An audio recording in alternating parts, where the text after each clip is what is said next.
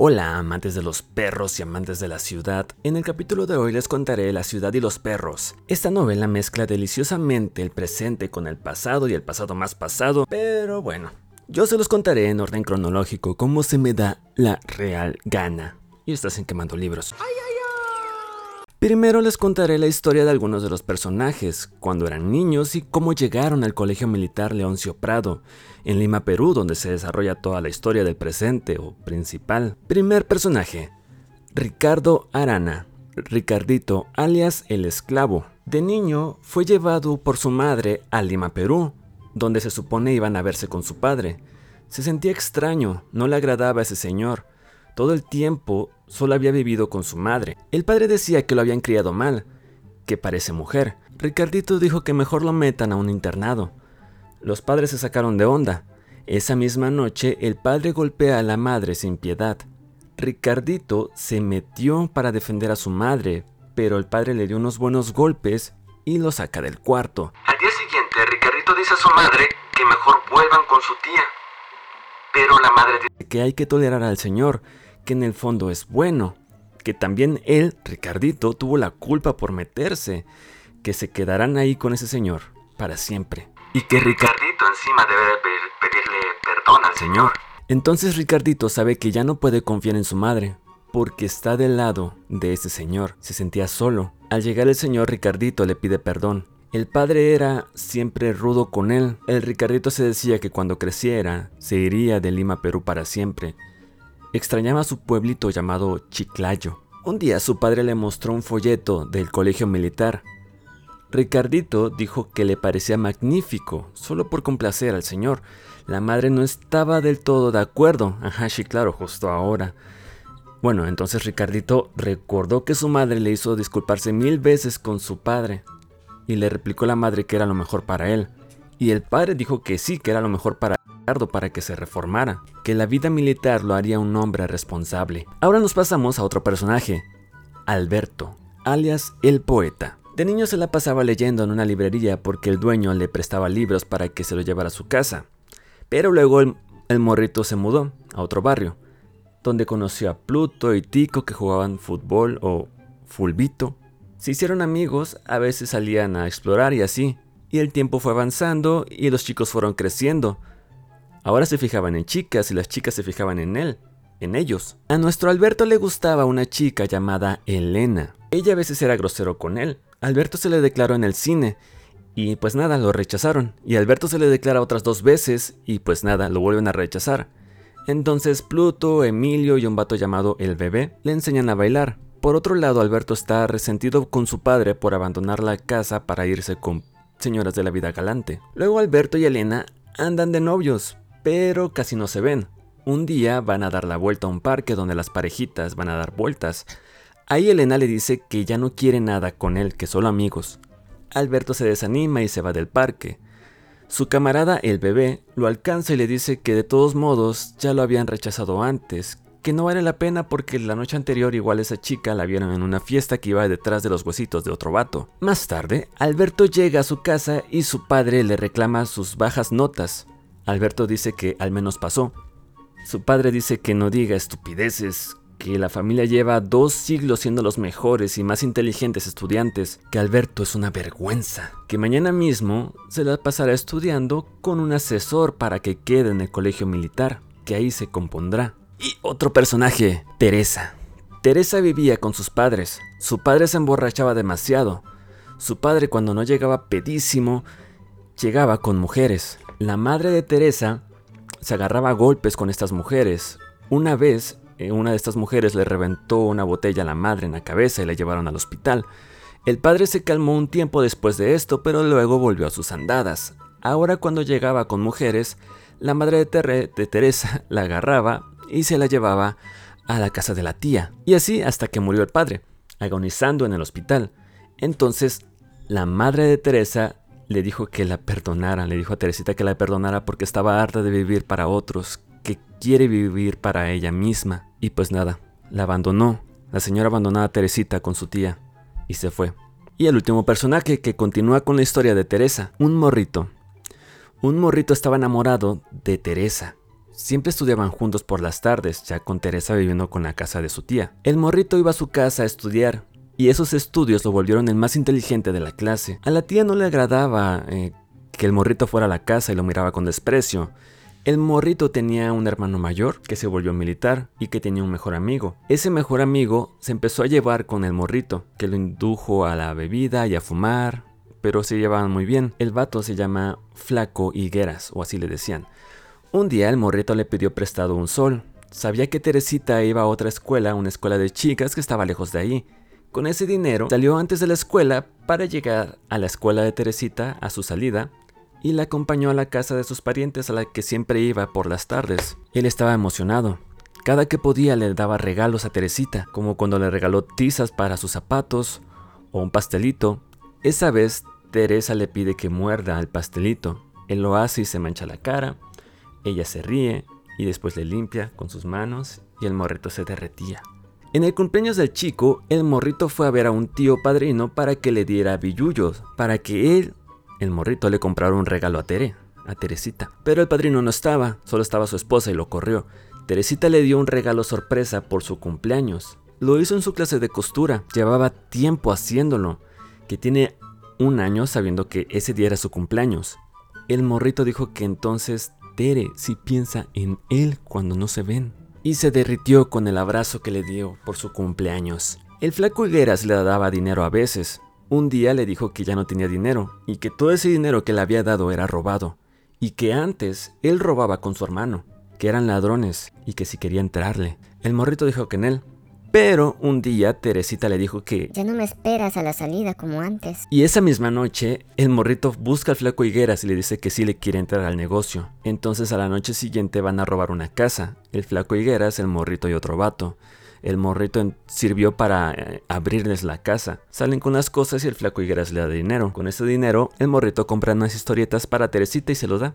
Y Teresita se alegra con ese regalo. La madre del morrito le dice que ¿Ya tienes 13 años? Órale, te vas a poner a chambear y dejas la escuela porque necesitaban dinero.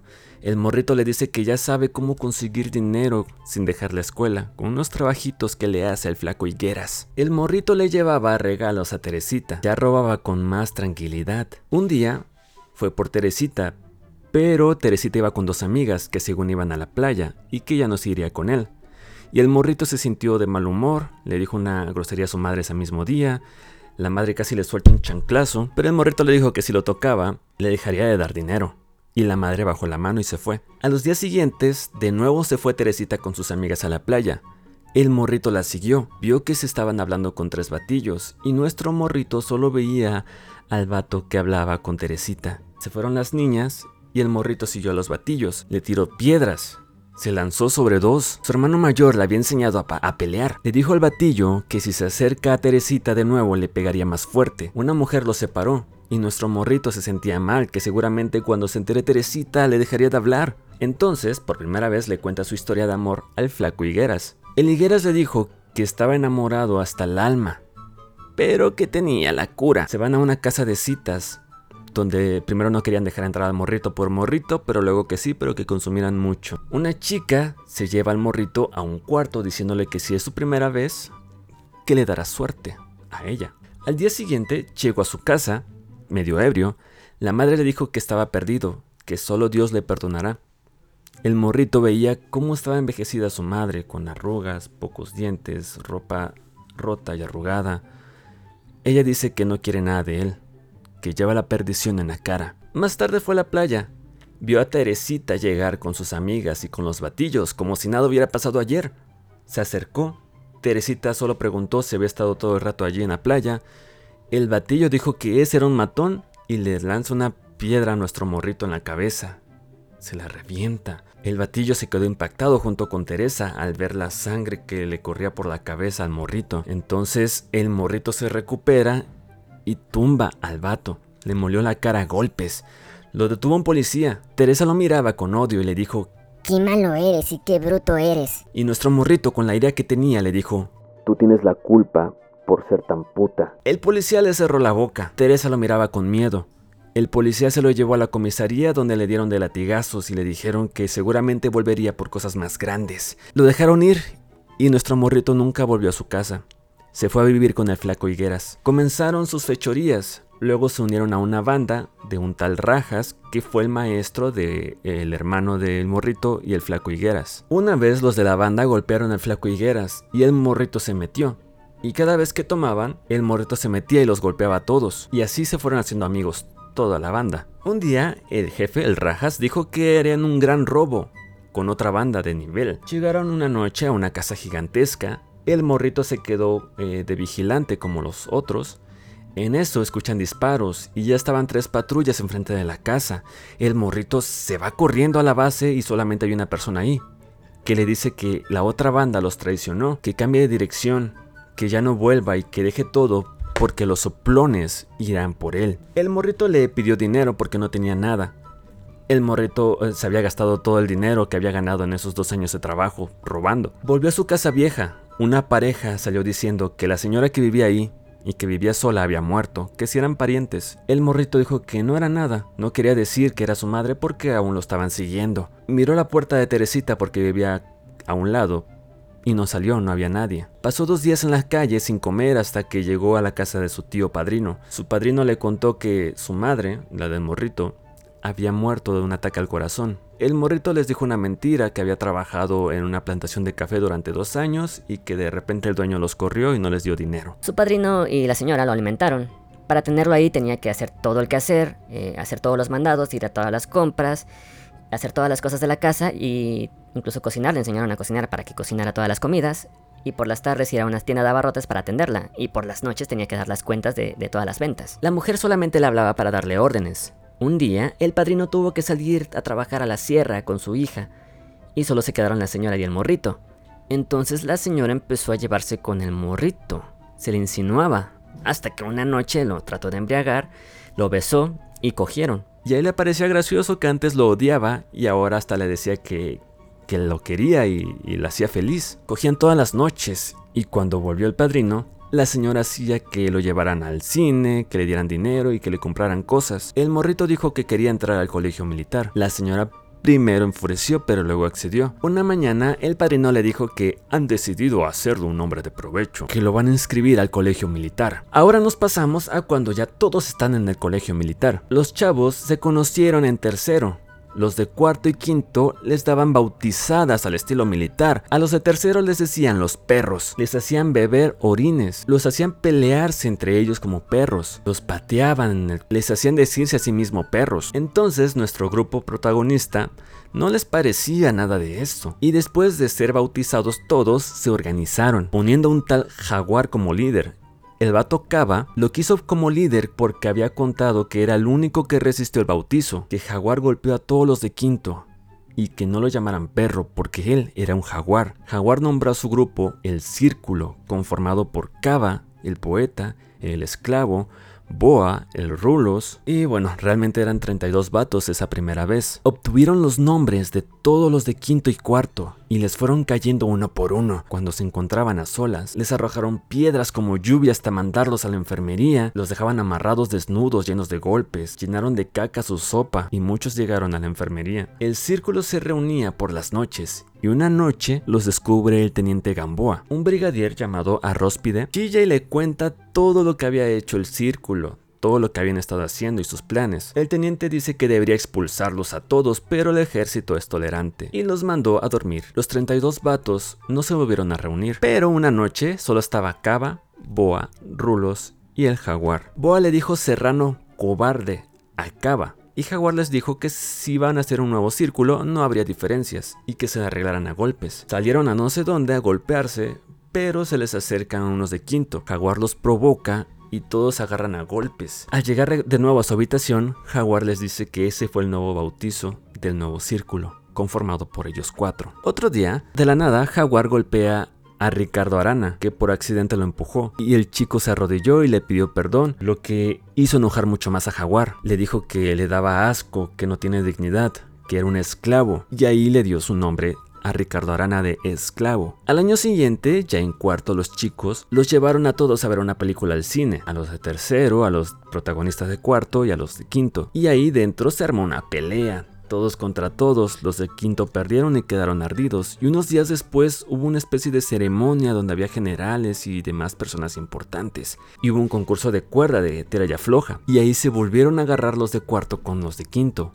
peleando frente a todos los generales y coroneles y lo que sea, y fueron consignados o arrestados dos meses. Alberto se ganó su apodo después de que al chico Boa le quitaran su novelita Los placeres de Eleotora. Era como una novelita erótica que Boa le leía a todos para calentarlos, pero un militar lo agarró y lo quemó. Entonces Alberto dijo que podía escribir una novela igual o mejor que esa. Y lo escribe. Los chavos lo leyeron y se emocionaron y lo llamaron poeta. Entonces los morritos frecuentaban a Alberto por novelitas de vaquero. Y también escribía cartas de amor a, sus enamoradas. Empezaba a vender cartas y novelitas. Entre otras aventurillas de este grupo en esos años, eh, agarraban gallinas y las violaban, abusaban de ellas sexualmente. Ahora sí, nos trasladamos al presente, justo donde inicia formalmente el libro donde ya todos nuestros protagonistas están en quinto, en el Colegio Militar Leoncio Prado. La novela como tal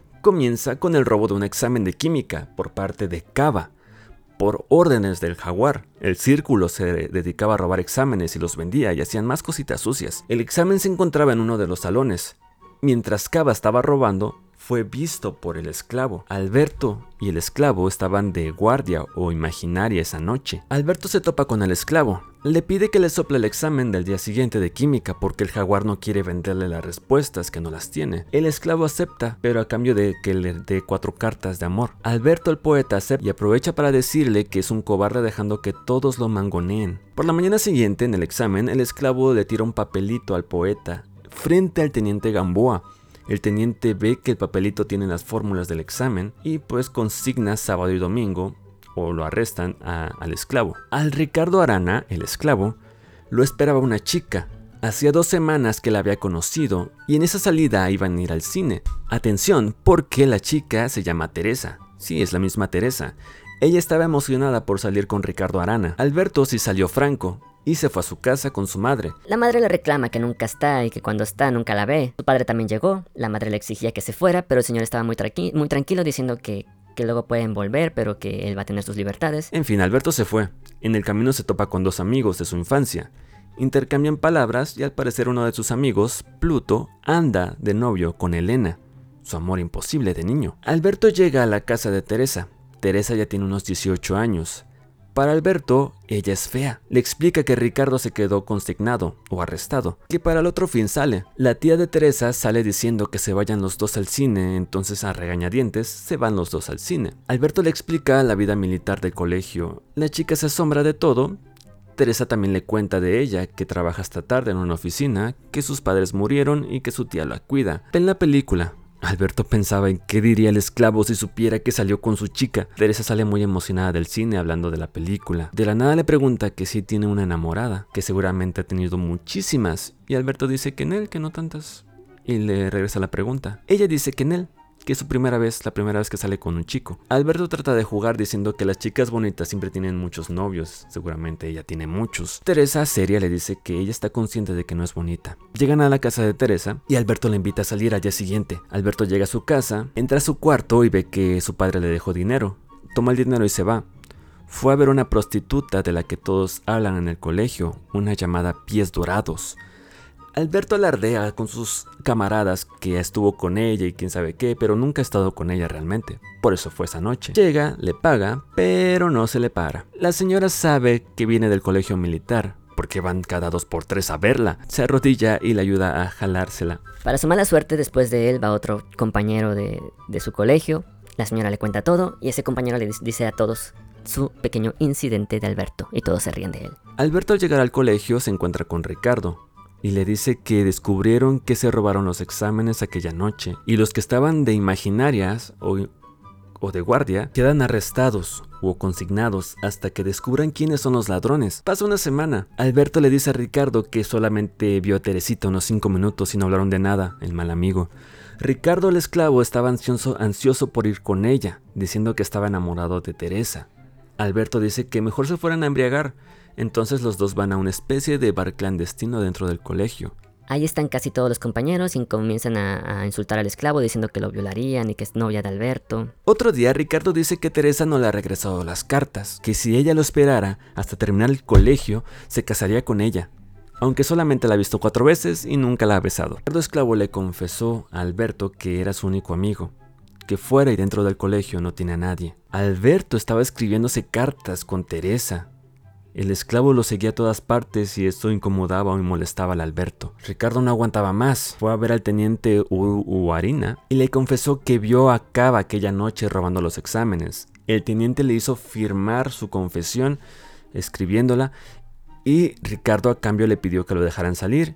Y sí, el teniente le deja salir unas horas ese viernes. Y se va Ricardo pensando en que realmente no le importa que saquen a, a Cava porque al final ese tipo era muy abusivo con él que llegó a orinarle en la cama mientras dormía. Ricardo al llegar con Alberto y los demás se, estaba, se notaba un poco raro, pero Ricardo dijo que no era nada. Alberto notaba que sí había algo. Ricardo notaba que Alberto lo, lo defendía mucho de los demás. Alberto se quedó dormido. Cuando despertó, más tarde, se dio cuenta de que ya habían levantado el castigo por el robo de exámenes porque había un soplón y que iban a, expulsar a Cava, que ya lo tenían en un, en calabozo. Cardo el esclavo salió del colegio porque su madre estaba enferma. Nadie sospechaba de él. Alberto sí sospechaba de él y vio que el círculo ya estaba reunido para hacer algo. Alberto siente mucho enojo porque traicionó a Cava y por ir a ver a su Teresa. Se imaginó que regresaría llorándole, reclamándole de que le bajó a su novia. Buscó la manera de escaparse, sale, llega a la casa de Teresa ella se sorprende al verlo. Alberto le dice que Ricardo se salió para verla porque está enamorado de ella. Y en eso él mismo, el Alberto, confiesa su amor por ella, por Teresita. Al otro día, sábado, el teniente Gamboa ama ser militar y ama la disciplina y la jerarquía. Se casó con una morrita de 18 años. El lunes le arrancaría las, las insignias a Cava y lo correrían del colegio militar. Pero ese día van a ir al cerro, van a lanzar unos tiros a un blanco, todos dirigidos por el capitán y los tenientes. Van todos, llegan al cerro, hacen una formación para ir corriendo en zigzag subiendo el cerro y darle al blanco con un fusil. El capitán estaba aburrido de que todo fuera tan normal viendo con sus binoculares. En eso, ve al chico tirado con la boca abierta y ojos abiertos que tenía un disparo. Gamboa se lo echa al hombro y sale corriendo a la enfermería. Era Ricardo Arana, el esclavo. Pasó días inconsciente, lo operaron dos veces. Alberto quería ir a, a verlo y se topa con el padre de Ricardo. Hablan.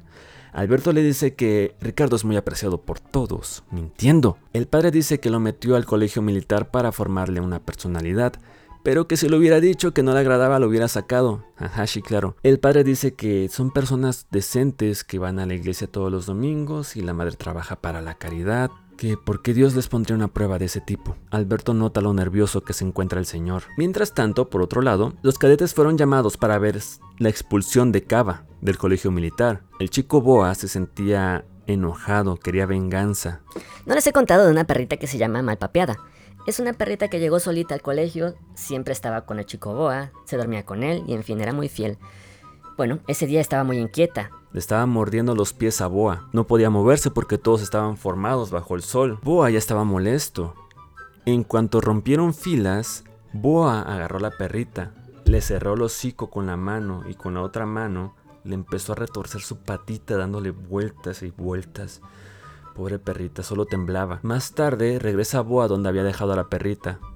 Ya estaba arrepentido. Ella no se podía levantar. Boa la cargó y la perrita muy noble lo lamía. Regresando con el padre de, de, Ricardo Arana y Alberto, el padre se queja que la madre lo culpa y dice que realmente la culpa es de la madre de la tía por criarlo como niña, porque le compraban muñecas y lo vestían como mujer, que él solo quería que fuese rudo Ricardo Arana como un militar, que vio que regresó el viernes y quería salir pero no le dieron permiso. En eso ven que hay movimiento en el campo y Ricardo se despide y se va, el señor le agradece por escucharlo.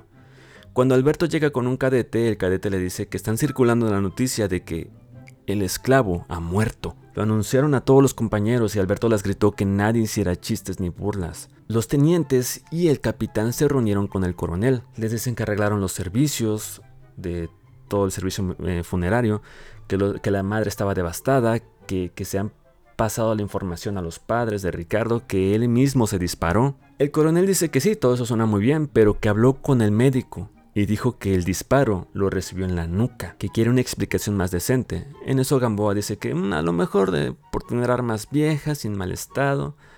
El coronel dice que está bueno, que todo puede ser, que después de que pase todo eso pongan armas nuevas y ya. Una vez en la ceremonia, todos guardaban silencio, solo se escuchaban los sollozos y murmuros de la madre, murmullos. El coronel y un teniente le dieron palabras de pésame y orgullo a la madre. Alberto al salir de la capilla empezó a llorar. En los siguientes días Alberto estaba decaído. A la semana salió y se fue a ver a Teresita. Teresita lo vio muy envejecido. Alberto le comentó que murió Ricardo Arana. Ella dijo que no lo conocía bien, pero que era una pena. Ella preguntó si estaba enojado Alberto con ella porque no cree que solamente la muerte de su amigo lo tenga así. Entonces Alberto se enojó, que si le parece poco la muerte de su amigo, que no sea egoísta. Y Teresita se pone a llorar y entonces Alberto la consuela y se besaron y Alberto se fue. Teresita se dijo que seguramente tiene otra. Alberto pensaba que pues Ricardo iba a salir solamente para verla, que fue un soplón para verla, que murió por querer ir a verla y al final su padre no lo dejó salir. Alberto llama al teniente Gamboa a su casa de civil y el teniente le dice que vaya a su casa.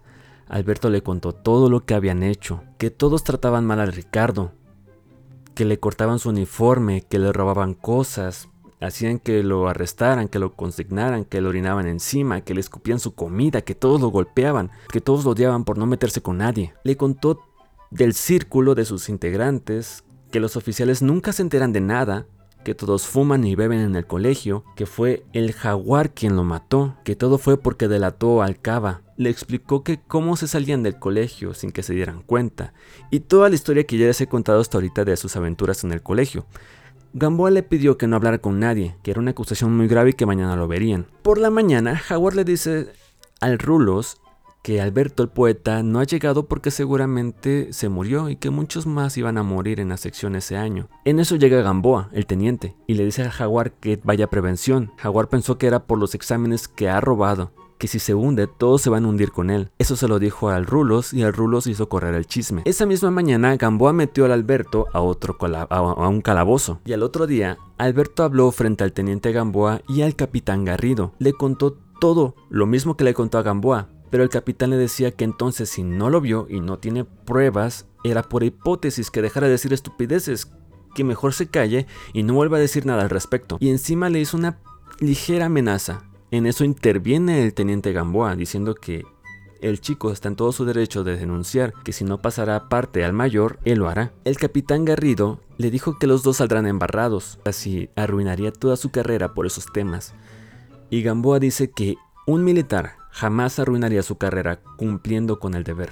El teniente Gamboa llega con un soldado y le pregunta quiénes de la primera sección tienen licor, cigarros y naipes. El soldado dice que no sabe nada. Gamboa dice que no se haga el imbécil, que si no será castigado. Entonces el soldado confiesa todo. Ah, me estoy cansando, me estoy cansando de contar esta historia. Gamboa y otro oficial sacaron a los muchachos para que hicieran la formación de ese día del disparo. Quería ver las posiciones posibles de la víctima y el asesino. Luego, Gamboa y otro teniente revisaron todos los roperos.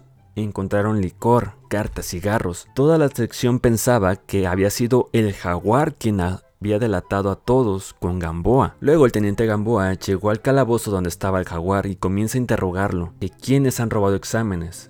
El jaguar responde tranquilamente, articulando cada palabra que todos lo hacen y los que no lo hacen compran los exámenes, que todos están manchados. Gamboa le dice que es un ladrón, un ebrio, pero sobre todo un cobarde. El jaguar le dice que no le tiene miedo. Entonces Gamboa pregunta que si también Ricardo Arana compraba exámenes. El jaguar dice que no, que fue el único que no hizo nada nunca. Y Gamboa le pregunta por qué lo mató. El jaguar dice que no hizo nada, que no mató a nadie. Gamboa dice que lo han delatado. En eso se enciende Jaguar preguntando quién lo delató, que acepta todo lo demás, que solo quiere saber quién habló. Y Gamboa le dice que tenga paciencia. El mayor leyó todo lo escrito, todo el informe y le pareció una locura, algo descabellado. Gamboa dijo que también pensó, lo mismo, que era pura fantasía, pero comprobó todo lo de los licores y demás cosas de los robos de exámenes, hasta la posición de la víctima y el asesino. El mayor le gritó emperrado que esas cosas sí son reales, pero lo del crimen no. Que hable con los dos cadetes para que no diga nada nunca, y que borre el informe. Gamboa dijo que el consejo debe tomar esa decisión, el mayor dijo que si no obedece, lo llevará al consejo. Gamboa dijo, Usted es libre de llevarme al consejo, mi mayor, pero no borraré nada, y debe recordar que está obligado a llevar parte al comandante. Y se fue Gamboa todo tranquilo. El mayor le dijo al capitán que como ese es su subordinado, también saldrá manchado. Gamboa había recibido una carta de su amada, que está hospitalizada, y Gamboa estaba pensando en eso, porque su esposa estaba embarazada. Y esa noticia comparado con lo de Alberto, pues lo de Alberto le parecía insignificante. El teniente Gamboa fue por Alberto al calabozo y le preguntó por qué fue con él, por qué le contó esas cosas y Alberto le dijo que porque le tenía confianza. El teniente Gamboa le dijo que no son amigos de nada, que él cumplió con su deber, y se fueron los dos al ver, a ver al coronel. El coronel le dijo que leyó todo el informe, pero en ninguna parte venía alguna evidencia suficiente que sustente tal grave acusación. Alberto dijo que contó todo lo que sabía. El coronel dijo que que si piensa que son imbéciles y débiles mentales para dejar pasar una muerte como si nada, si no cree que hubo peritos y estudios que avalan que el disparo lo recibió Ricardo de su propio fusil, que solo personas ignorantes harían tal acusación, pues llevaría hasta, hasta el ministro, eso llegaría hasta el ministro de Justicia. Que Alberto era una persona muy creativa, como para crear todas esas fantasías, y le pasó unos papeles para que lo leyera. Alberto lo lee se da cuenta que era una de sus novelitas eróticas de las de vaquero. El coronel le dijo que eso sí es una prueba y que con ello era capaz de expulsarlo, denunciarlo con sus padres y meterlo al psiquiátrico. Le preguntó el coronel si merecía que lo expulsaran y Alberto dijo que sí y se sentía como un perro, otra vez en tercero, por la humillación y la impotencia. Después el coronel se calmó un poco y le dijo que mm, le daría una última oportunidad, que se cuadre, que obedezca y que con una sola infracción haría que lo expulsaran. Y que no hable sobre el asunto, que ahí están en el ejército, que todo se investiga y se sanciona como se debe.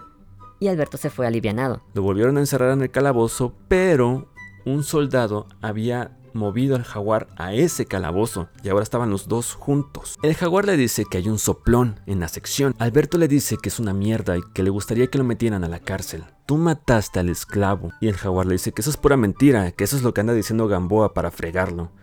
Que nadie puede creer eso porque eh, Ricardo Arana era un pobre diablo. Cualquiera podría echarlo al suelo de un manotazo.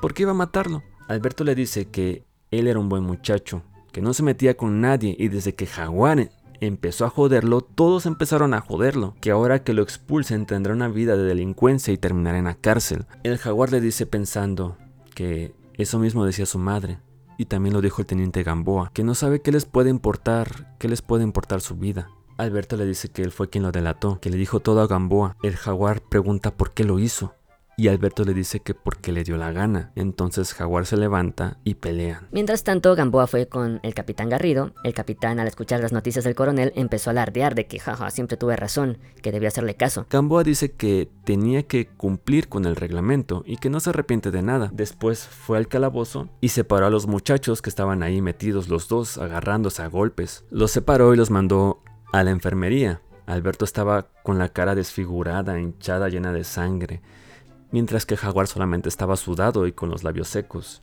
Bueno, los mandó a la enfermería y que después de la enfermería pasaran a su habitación porque tenía que hablar con ellos. Alberto y Jaguar estuvieron en la enfermería. Jaguar dijo que era un soplón y que era lo más repugnante que puede haber, que morirá de vergüenza por lo que hizo. El enfermero vendó al Alberto toda su cara solamente dejando descubierto un ojo y su boca. Fueron con Gamboa los dos. Gamboa les dijo que no hablaran sobre nada, que Alberto retiró toda su acusación frente al coronel y frente al teniente, que si hablan de eso los expulsarán. Alberto iba a replicar algo al teniente, pero el teniente dijo que no, que ya retiró todas sus palabras y que no es juez de nadie y que deje sus novelitas de vaqueros y que el jaguar también será vigilado por sus faltas contra los oficiales y los despidió. Salieron y el jaguar le dijo que se ha fregado, que lo han fregado por las novelitas. Y Alberto dice que pues es que lo chantajearon. El jaguar se sorprendió que los oficiales lo defendieran, pero Alberto dijo que solo se defendían a sí mismos, porque no quieren eh, ningún tipo de problema. Que Alberto solo quería vengarse porque fue Ricardo el soplón de cava. En eso eh, el jaguar lo para en seco y le preguntó si era verdad que el esclavo había denunciado a Cava. Dijo que realmente no sabía eso. Alberto se sacó de onda diciendo que, ah, caray, jura por tu madre que no sabías que el esclavo era el soplón. Y el jaguar dijo que su madre ya había muerto, pero que sí lo juraba. Alberto dijo que entonces había pensado todo mal, que se equivocó, que lo disculpara, y el jaguar dijo que era demasiado tarde para lamentarse. Llegaron con todos los cadetes, Los cadetes se reunieron y le hicieron preguntas y le hicieron bromas. Luego se empezó a disipar. A Róspide se sube a ropero y le grita al jaguar que les llovió consignas a todos, que tardarán mucho tiempo en volver a salir, que era un soplón, que no tenía miedo y que todos pensaban que era un soplón. Alberto pensaba que Jaguar seguramente diría su nombre. Pero nada. Jaguar tranquilo le preguntó a todos que si eso pensaban. Sale Boa y le grita a Róspide que baje del ropero. A Róspide comienza un coro para gritarle al jaguar. Soplón, soplón. Y poco a poco toda la sección iba cantando el coro. Boa tiró a Róspide del ropero y empezaron a agarrarse a golpes.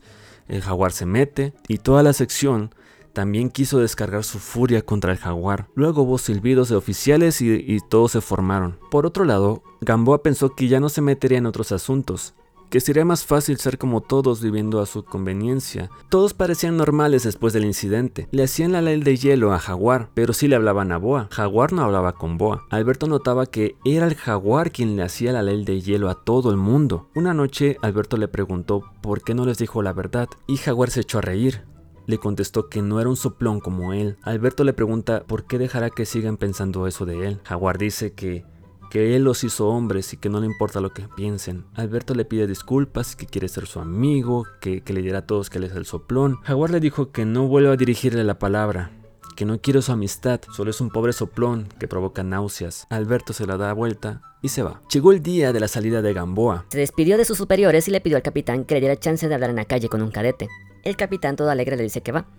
Gamboa recibe un telegrama antes de salir, que será padre de una niñita. Sale con el jaguar, Ambos caminan fuera del colegio. El jaguar le da una nota.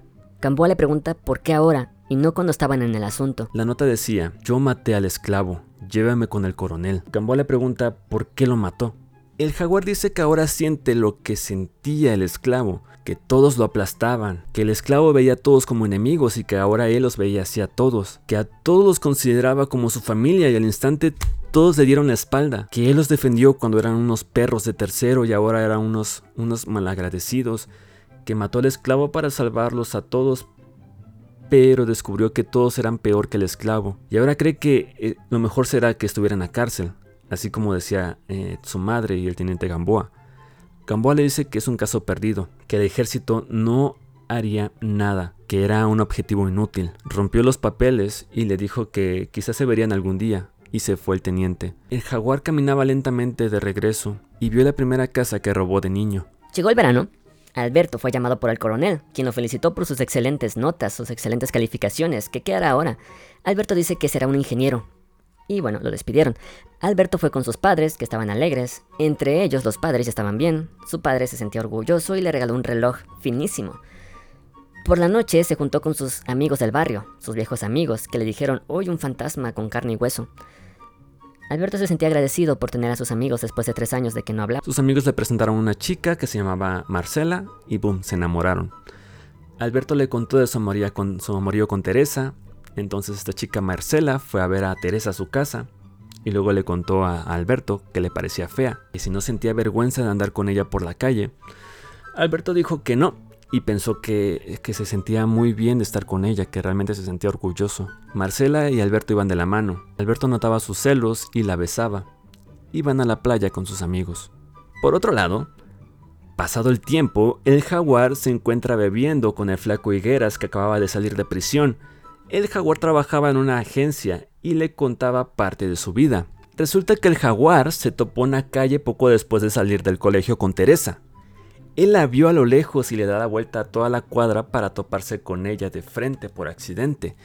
Ella al verlo, ella al verlo se quedó con los ojos abiertos sin nada que decir. Jaguar tuvo que repetir, Hola Teresa, ¿te acuerdas de mí? Hasta que ella reaccionó y lo saludó, que no la había reconocido. Ella pregunta si habían pasado que cinco años y el jaguar dice que seis años y tres meses. Jaguar pensaba que ella era toda una mujer. Ella pregunta por la madre de Jaguar y él dice que ha muerto. Jaguar dice que había querido verla, pero no sabía dónde estaba ni qué onda. Quería pedirle perdón por insultarla.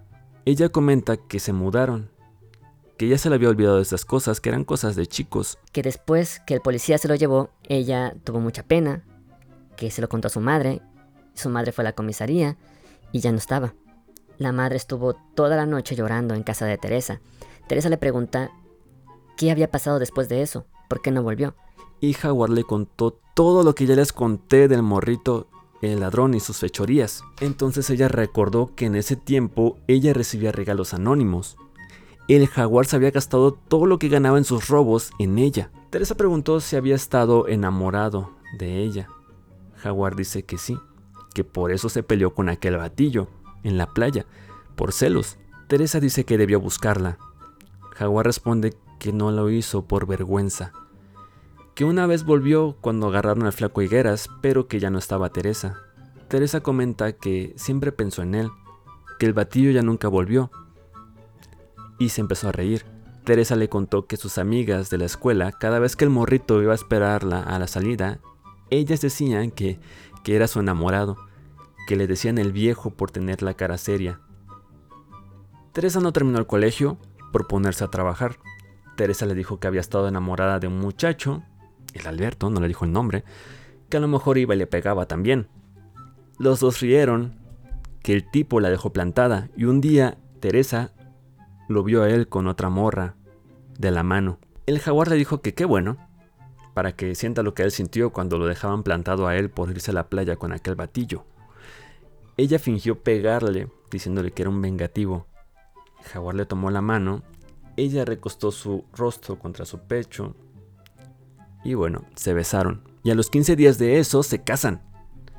La tía se puso histérica, pero luego le gustó y lo celebraron, celebraron su matrimonio. Regresando al bar con Jaguar y el flaco Higueras, el Jaguar le dijo que, que estaba invitado a ir a su casa, pero el flaco le dijo que en él, que a lo mejor su esposa lo odiaría, que luego lo iría a visitar a su trabajo en la agencia, y le pide que pague las copas, que no tiene ni un cobre. Fin.